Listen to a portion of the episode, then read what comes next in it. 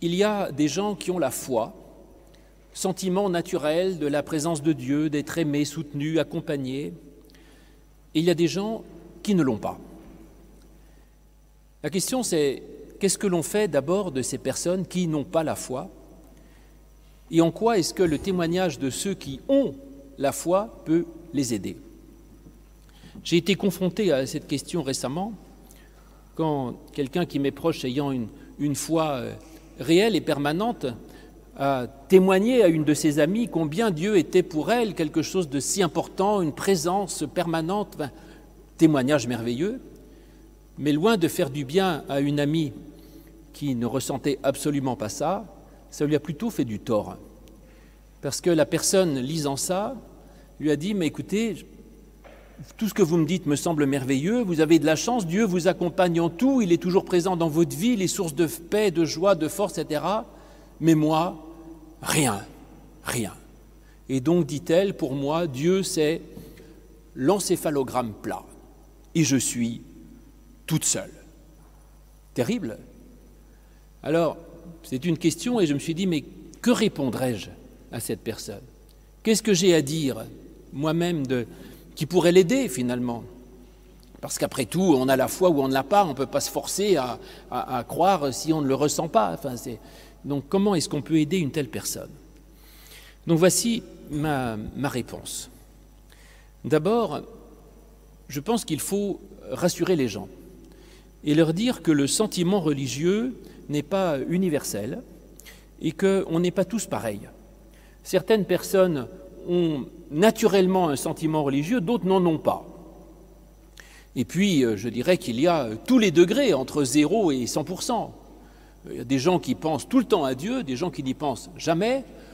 Moi, je suis à peut-être 50%, mais je ne peux pas dire que Dieu m'accompagne dans tous les moments de ma vie. Et donc, il y a tous les degrés. Donc, si vous avez une grande foi, bah, vous avez de la chance. C'est vrai, c'est une force, une consolation, une énergie, une source de, confort, et ce savoir aimer est une telle merveille, c'est une liberté, c'est formidable. Mais chacun a la mesure de foi qui lui appartient, et tout le monde n'est pas forcément à 100%. Donc vous êtes où Entre 0 et 100. Si vous êtes à 5%, bah, écoutez, c'est déjà pas mal. Et vous pouvez déjà euh, construire construire dessus. C'est ce que Paul appelle les prémices de l'esprit. J'aime cette image. Euh, Paul dit, nous n'avons pas toujours la plénitude de l'esprit, mais parfois nous en avons les prémices, c'est-à-dire qu'on a les, quelques petits, petites avances, une petite avance, un petit échantillon de foi. Et parfois, momentanément, nous ressentons quelque chose, ah oui, eh bien, ce petit échantillon, on peut construire dessus.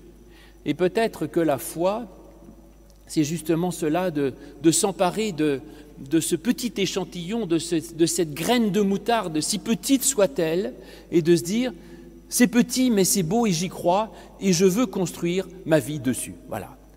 Je l'ai souvent prêché, c'est cette image qui me plaît tant à cause du nom de cette église, l'étoile, celui qui est dans une nuit totale, peut dire euh, Tu as de la chance, toi, tu es dans la lumière, mais moi, je suis dans la nuit. Oui, mais dans ma nuit, il y a une toute petite étoile qui brille. Par cette petite étoile, je sais que la lumière existe. Et la foi, c'est de dire Je veux construire ma vie sur cette étoile et pas sur le noir qui m'environne.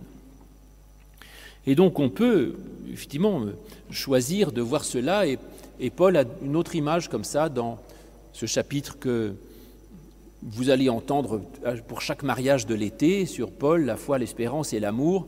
Il dit Pour nous, nous voyons d'une façon confuse, comme au travers un miroir, mais alors on verra pleinement. Ou encore ce chapitre 11 de l'Épître aux Hébreux, où il parle de tous ceux qui avaient une foi formidable et qui finalement euh, ne voyaient à peu près rien parce que euh, tout ce qui était promis, c'était pour après. Alors ensuite, on peut essayer de se poser la question sur la nature même de cette foi que vous enviez ou que vous avez en partie ou que vous observez chez certains euh, qui disent avoir la foi. La foi, quel objet a-t-elle? C'est-à-dire, c'est un sentiment vis-à-vis -vis de quoi ou de qui? La foi, en effet, elle doit bien avoir un objet. La question, c'est quel est cet objet?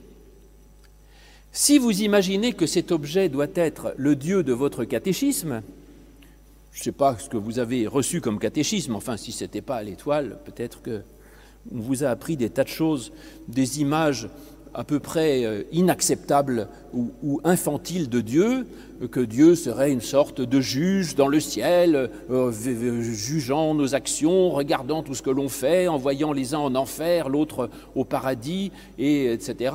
Euh, si c'est ce Dieu-là dans lequel vous pensez devoir croire, eh bien c'est une très bonne chose que vous n'ayez pas de relation avec lui. Voilà.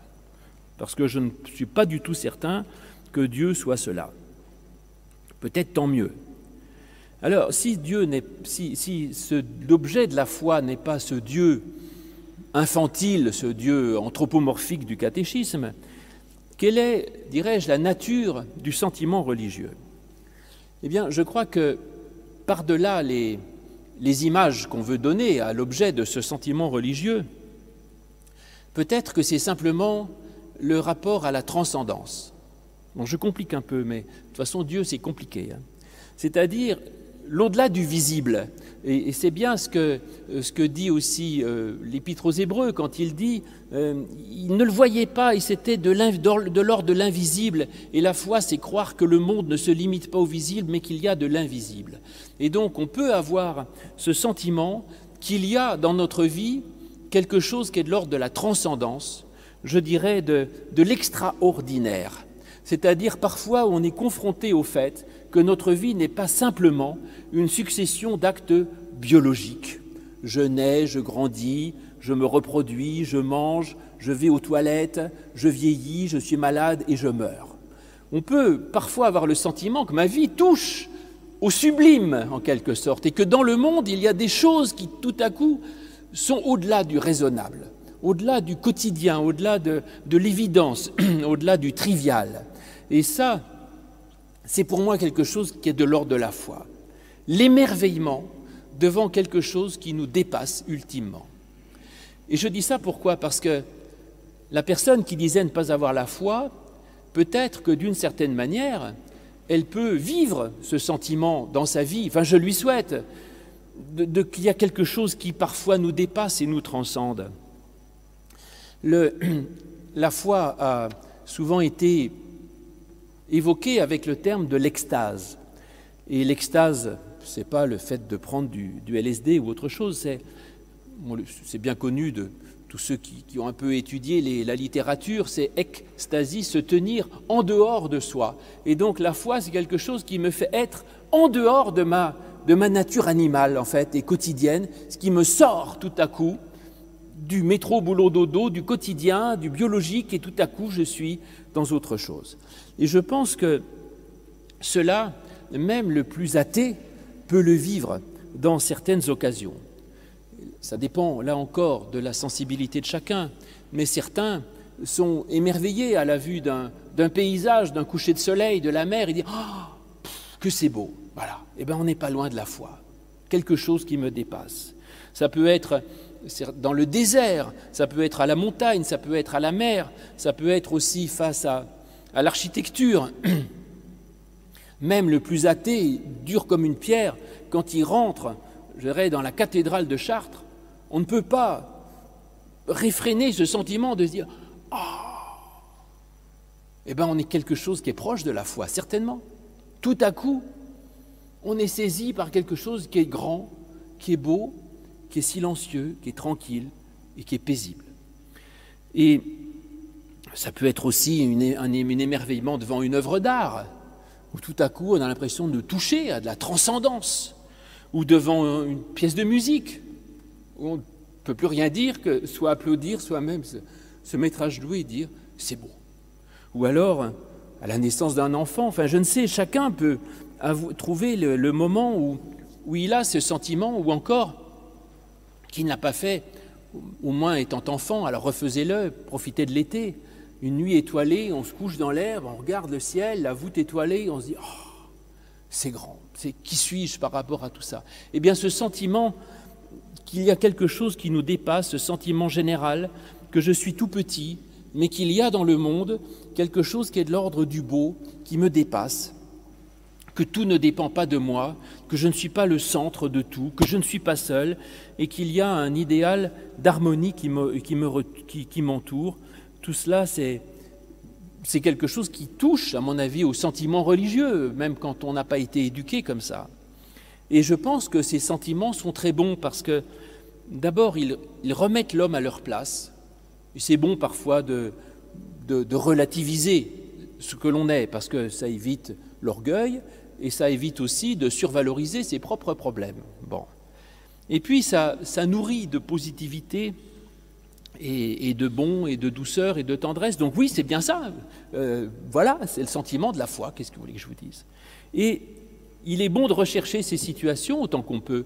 Et en fait, ceux qui ont une, une, éducation religieuse, une habitude de la pratique, savent que dans la, vie religieuse, tout, tout, ce qui nous est donné dans la pratique de religieuse nous, permet de, renforcer ce sentiment, euh, ce sentiment religieux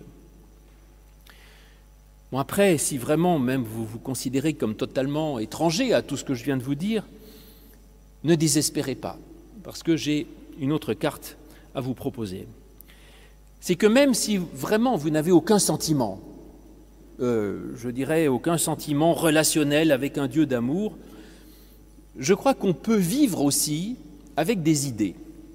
C'est quand même une gloire de l'humanité que d'être capable de penser. Et la pensée n'est pas rien. Alors, je dis ça parce que ça dépend des structures mentales. Il y a des gens qui sont plus affectifs, d'autres qui sont plus cérébraux ou plus intellectuels, et le monde des idées n'est pas un monde euh, mauvais ou vain, il est quelque chose de réel et de fort. Et quand je disais la foi, c'est finalement mettre sa confiance en Dieu. Si ça vous parle comme ça, laissez passer. Et en même temps, si ça ne vous parle pas directement, mettre sa confiance en Dieu. Dieu est-il vraiment une personne? Symboliquement pour nous, oui, mais, mais, mais en même temps, euh, Dieu n'est pas forcément, peut aussi être un concept. Et on peut mettre sa confiance dans une idée. C'est pas faux, hein Et je dirais même par rapport à une œuvre d'art, on peut l'aimer ou on peut la comprendre. On peut l'aimer sans la comprendre et on peut la comprendre sans l'aimer, je dirais, mais comprendre une œuvre d'art, c'est déjà avoir une relation avec elle.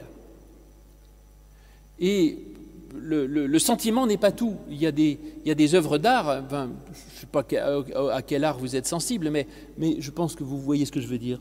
On peut comprendre et se dire, oui, là il y a une idée, et cette idée, elle est bonne et elle est belle. Et en effet, notre être est un tout, si vous voulez, et euh, nous avons plusieurs modes de relation avec le monde qui nous entoure et avec les êtres qui nous entourent. Et on n'est pas obligé d'avoir tous le même mode de relation aux, autres et au monde. Et donc peut-être que l'un dira, pour moi, ma relation à Dieu, c'est un sentiment d'amour qui, est débordant, mais un autre dira, pour moi, il y a une sorte de plaisir intellectuel extraordinaire à comprendre quelque chose du monde. Et cette idée n'est pas rien. Euh, et je pense que quand, par exemple, quand on dit Dieu est amour, cette belle affirmation de la première épître de Jean, Dieu est amour, vous le savez, ça peut se comprendre de plusieurs manières. Soit, si vous êtes un grand affectif, se dire oh, Dieu m'aime, Dieu est amour, il est trop plein d'amour qui déborde sur moi, qui me nourrit, me remplit d'amour. Soit vous dites Dieu est amour, ah, et donc en fait, l'idée d'amour, c'est Dieu. Et est-ce qu'il n'y a pas une plus belle chose que de dire je crois dans l'amour? Quand on voit tant de haine, tant de violence, tant de jalousie, tant de choses, eh bien moi je choisis de croire dans l'amour. Et en fait, quand on croit dans quelque chose, ça nous attire vers le haut. Le psaume dit ça. Plusieurs reprises, les psalmistes disent ceux qui mettent leur foi dans, dans des idoles ils deviennent comme elles. C'est-à-dire qu'on finit par devenir à l'image de ce en quoi l'on croit. C'est-à-dire que ce en quoi l'on croit, ce en quoi on met sa confiance, nous attire et nous finit par nous faire ressembler à ça. Et donc si je crois dans l'amour, ça me tire vers l'amour, c'est en ça que je crois ultimement. Et maintenant, dans l'Évangile, je lis que le Christ nous présente un Dieu dont on nous dit qu'il est celui qui nous aime, qui nous pardonne et qui nous reçoit. Soit vous le vivez comme ça parce que naturellement vous dites oui, Dieu m'aime, Dieu me reçoit, Dieu me pardonne. Soit vous êtes un intellectuel et vous pouvez dire je crois que j'ai le droit de me sentir accepté. Et je veux mettre ma foi dans l'idée que j'ai le droit de vivre, j'ai le droit d'être accepté comme je suis, et j'ai le droit même de penser que ma vie, elle est validée, que je n'ai pas à rendre de compte, et que je suis comme aimé et accepté. Et on peut construire sa vie là-dessus, et faire de sa vie la base, si vous voulez, de, cette idée que ma vie, elle est acceptée en tant que telle et que c'est bon, ça va, j'ai pas besoin de tout justifier. Je suis aimé, je suis accepté, je suis euh, validé, voilà. Et je peux construire, choisir de m'en convaincre et de construire ma vie là-dessus. C'est ce que dit l'Épître aux Hébreux, début du chapitre 11, sur cette belle définition de la foi. La foi est la ferme assurance des choses que l'on espère. C'est bien ça je crois que ma vie est acceptée, je crois que je suis aimé, je crois que c'est bon, ça va, et je mets ma ferme assurance là-dessus, je choisis de construire là-dessus. Et il continue la démonstration de celle que l'on ne voit pas, ce qui prouve que ce n'est pas si simple. Je continue. Je vous disais que nous avons tous des structures mentales différentes. Et il y en a d'autres qui sont ni forcément très affectifs, ni forcément intellectuels, mais il y a aussi des gens qui sont fondamentalement dans l'action, qui sont actifs. Et ça, c'est un terme que j'aime bien, que l'on trouve dans Paul plusieurs fois, par exemple en Galates 5, 6, où il dit, euh, il dit croire en Jésus-Christ, dit-il. C'est ni euh, euh, être circoncis, pas être circoncis, appartenir à telle ou telle religion. Il dit, c'est la foi agissante par l'amour. Voilà, croire en Jésus-Christ, dit-il, c'est la foi agissante par l'amour. Formidable ça, l'idée de foi agissante. Il y a des gens qui sont actifs, c'est comme ça. Donc il y a des actifs et il y a des contemplatifs. Et si on les fait se parler entre eux, ils ne se comprennent pas. C'est comme ça. Eh bien, il est temps de dire, comme en Jean 14, il y a beaucoup de demeures dans la maison du Père il y a une demeure pour les actifs, une demeure pour les contemplatifs, une demeure pour les, les gens affectifs, une demeure pour les gens intellectuels. Il y a de la place pour tout le monde. Et donc, la foi agissante, ça c'est une foi qui est comme un idéal, qui est un engagement pour une mission, pour une idée. Et avoir un idéal, croire en quelque chose et se dire je vais construire ma vie là-dessus, c'est une foi extraordinaire. C'est vivre avec, s'y donner, s'y adonner, s'y engager, y consacrer sa vie. Ça, c'est pas un engagement de foi, ça. Je crois dans tel combat et je me bats pour ça. Je suis même prêt à donner ma vie pour cela. Il y a des actifs, qu'est-ce que vous voulez que je vous dise? C'est pas rien. C'est pas rien. Et en plus, je crois que celui qui fait ça, finalement, trouve par ce biais-là tout ce qu'il regrettait de ne pas trouver dans ce Dieu évident qui est toujours avec moi, qui m'aime, qui m'entretient, qui me soutient, qui me redonne de la force et mon courage et me, pardonne. Parce que quand on se jette dans l'action, il y a une, ergothérapie qui nous donne en retour, par un autre canal, tous ces dons de la foi que l'on pouvait espérer avoir. Et ça, c'est, je dirais, même dans la foi qui n'était pas si évidente du début, en fait, toutes ces grâces, on peut les trouver par cette autre manière. Et pourquoi est-ce que cet engagement peut nous apporter autant? Eh bien, parce qu'en fait, ce n'est pas sans lien avec ce que je vous ai dit tout à l'heure. J'ai dit tout à l'heure que je crois que le propre du sentiment religieux, c'est à un moment donné d'être capable de, l'extase, c'est-à-dire je sors de là où je suis pour me propulser vers un ailleurs, un ailleurs positif bien sûr. La foi, c'est sortir de soi-même.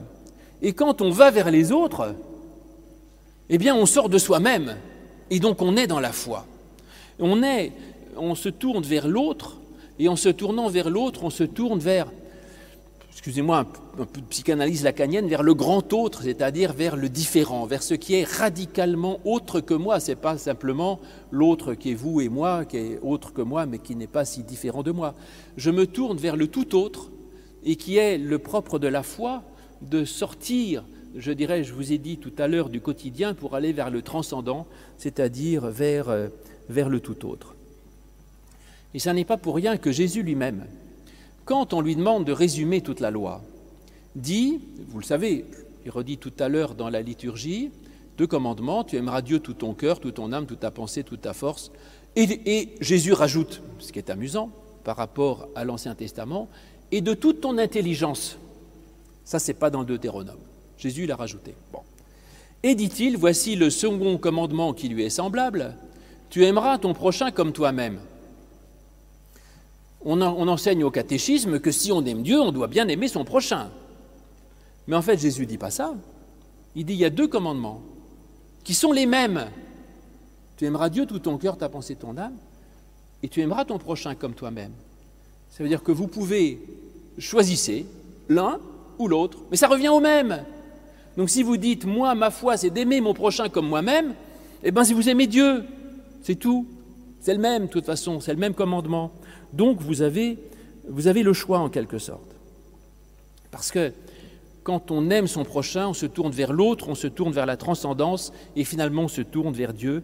Parce que si j'attends que l'autre soit aimable pour l'aimer, ben, ça va être dur. Hein.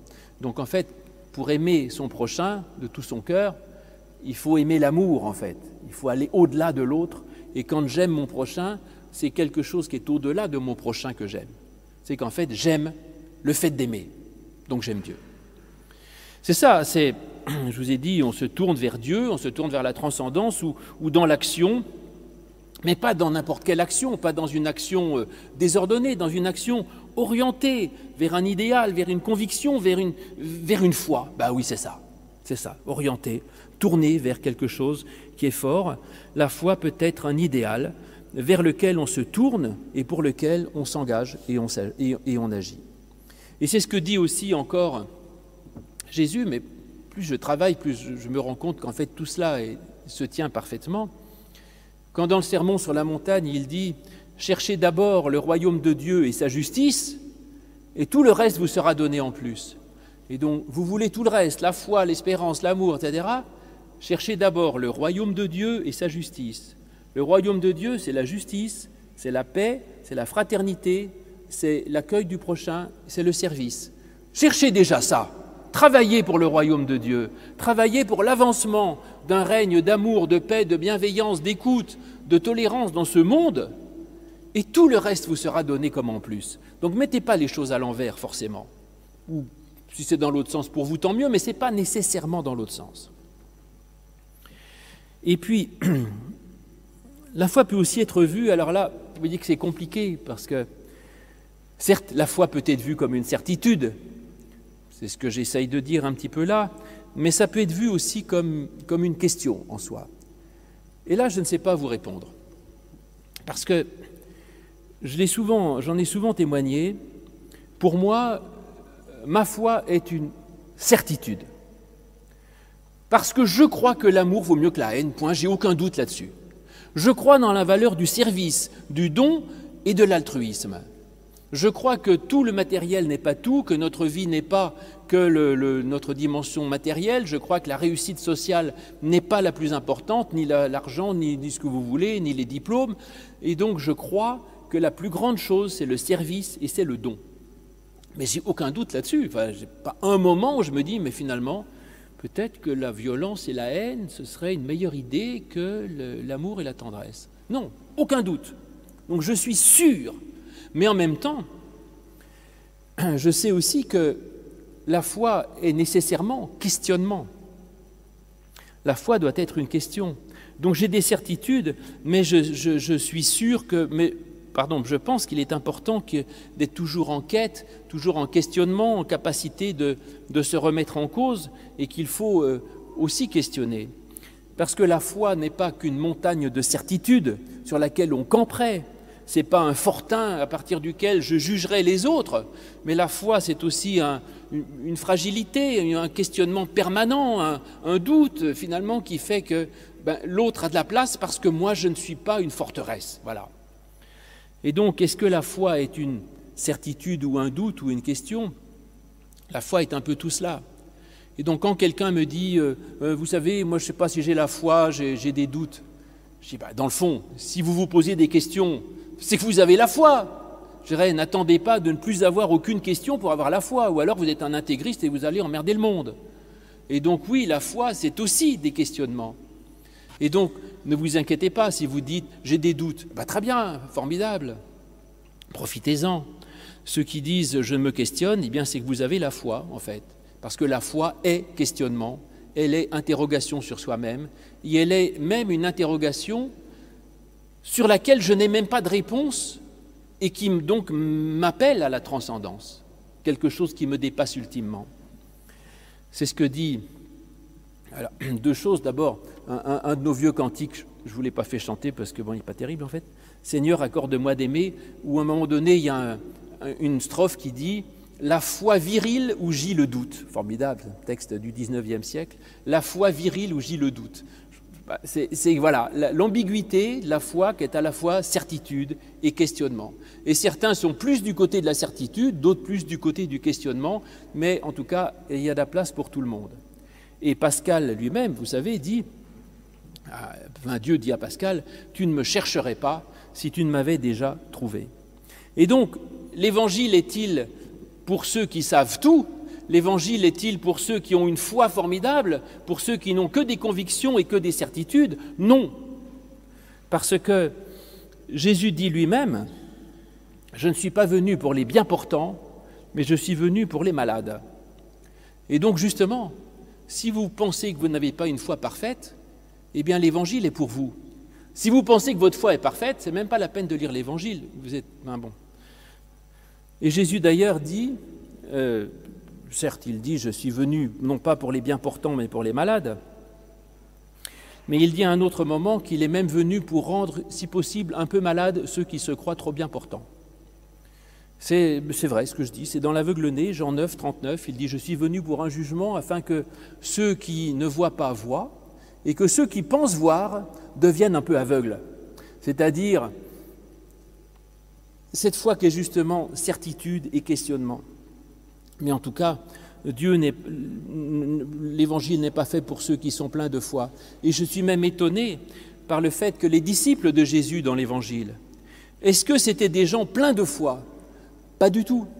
Sans arrêt, Jésus les appelle gens de peu de foi. Et donc les disciples sont des gens de peu de foi. Donc vous voyez, même si vous n'avez pas beaucoup de foi ou si vous pensez ne pas en avoir, ça ne veut pas dire que vous êtes exclu de l'Évangile, au contraire. L'évangile est pour ceux qui pensent ne pas avoir la foi, parce que c'est dans ce domaine-là que vous pourrez progresser. Et nous, on est toujours dans la dialectique entre foi et non-foi, entre certitude et questionnement, entre action et contemplation. Et de quel côté euh, penchez-vous? Bah, Penchez du côté où vous êtes, peu importe. Mais en tout cas, il y a de la place pour tout le monde à la suite de Jésus. Et l'Évangile est une bonne nouvelle pour tout le monde. Mais néanmoins, cette bonne nouvelle n'est pas la même pour tout le monde. C'est pourquoi Jésus, quand il guérit quelqu'un, lui dit surtout n'en parle à personne. C'est-à-dire ça, c'est la limite du témoignage. Je reviens à mon point de départ. Quand quelqu'un dit à l'autre, voilà ce que m'a fait Jésus-Christ, soit la personne dit, bah, c'est super, moi ça me fait pareil, donc on est copains, tout va bien. Soit l'autre personne se dit, mais écoute, je ne ressens pas du tout ça. Et du coup, ça crée une faille. Et donc, je crois que le témoignage de, de, ce que l'on vit soi-même n'est pas nécessairement une bonne chose. En tout cas, la tradition réformée veut que le pasteur ne parle pas de sa foi à lui. Il prêche l'évangile. Et après, ce que ça va faire à l'un ou à l'autre n'est pas la même chose. Celui qui est plein de doutes, ça va lui donner des certitudes. Celui qui a trop de certitudes, ça va lui donner des doutes. Celui qui est trop content de lui et du monde, ça va le terroriser un peu. Celui qui a peur de tout, ça va le rassurer. Et c'est pourquoi, quand Jésus guérit un aveugle, lui dit n'en parle à personne. Parce que si l'aveugle va partout en disant C'est génial, j'ai trouvé un type qui guérit les aveugles, le lépreux va se dire ben, Moi, ça fait pas mon affaire, je cherche quelqu'un qui guérit la lèpre. Et celui euh, qui est paralytique dit Mais moi, je m'en fiche des aveugles, je suis paralytique. Et donc, en fait, Jésus va apporter quelque chose de spécifique à chaque personne. Celui qui a besoin de cela, il lui donnera. Celui qui a besoin de cela, il lui donnera. Mais que dans tous les cas, chacun est bienvenu et chacun est accueilli et que personne n'est exclu de la bonne nouvelle de l'Évangile. Et chacun a le droit, je dirais, de vivre sa relation à Dieu à sa manière, avec sa sensibilité, avec ses mots, avec son passé et ses expériences, mais qu'en tout cas personne n'est exclu ni de la foi, ni de Dieu, ni de l'Évangile, ni de la bonne nouvelle, ni du royaume, ni de la vie éternelle. Amen.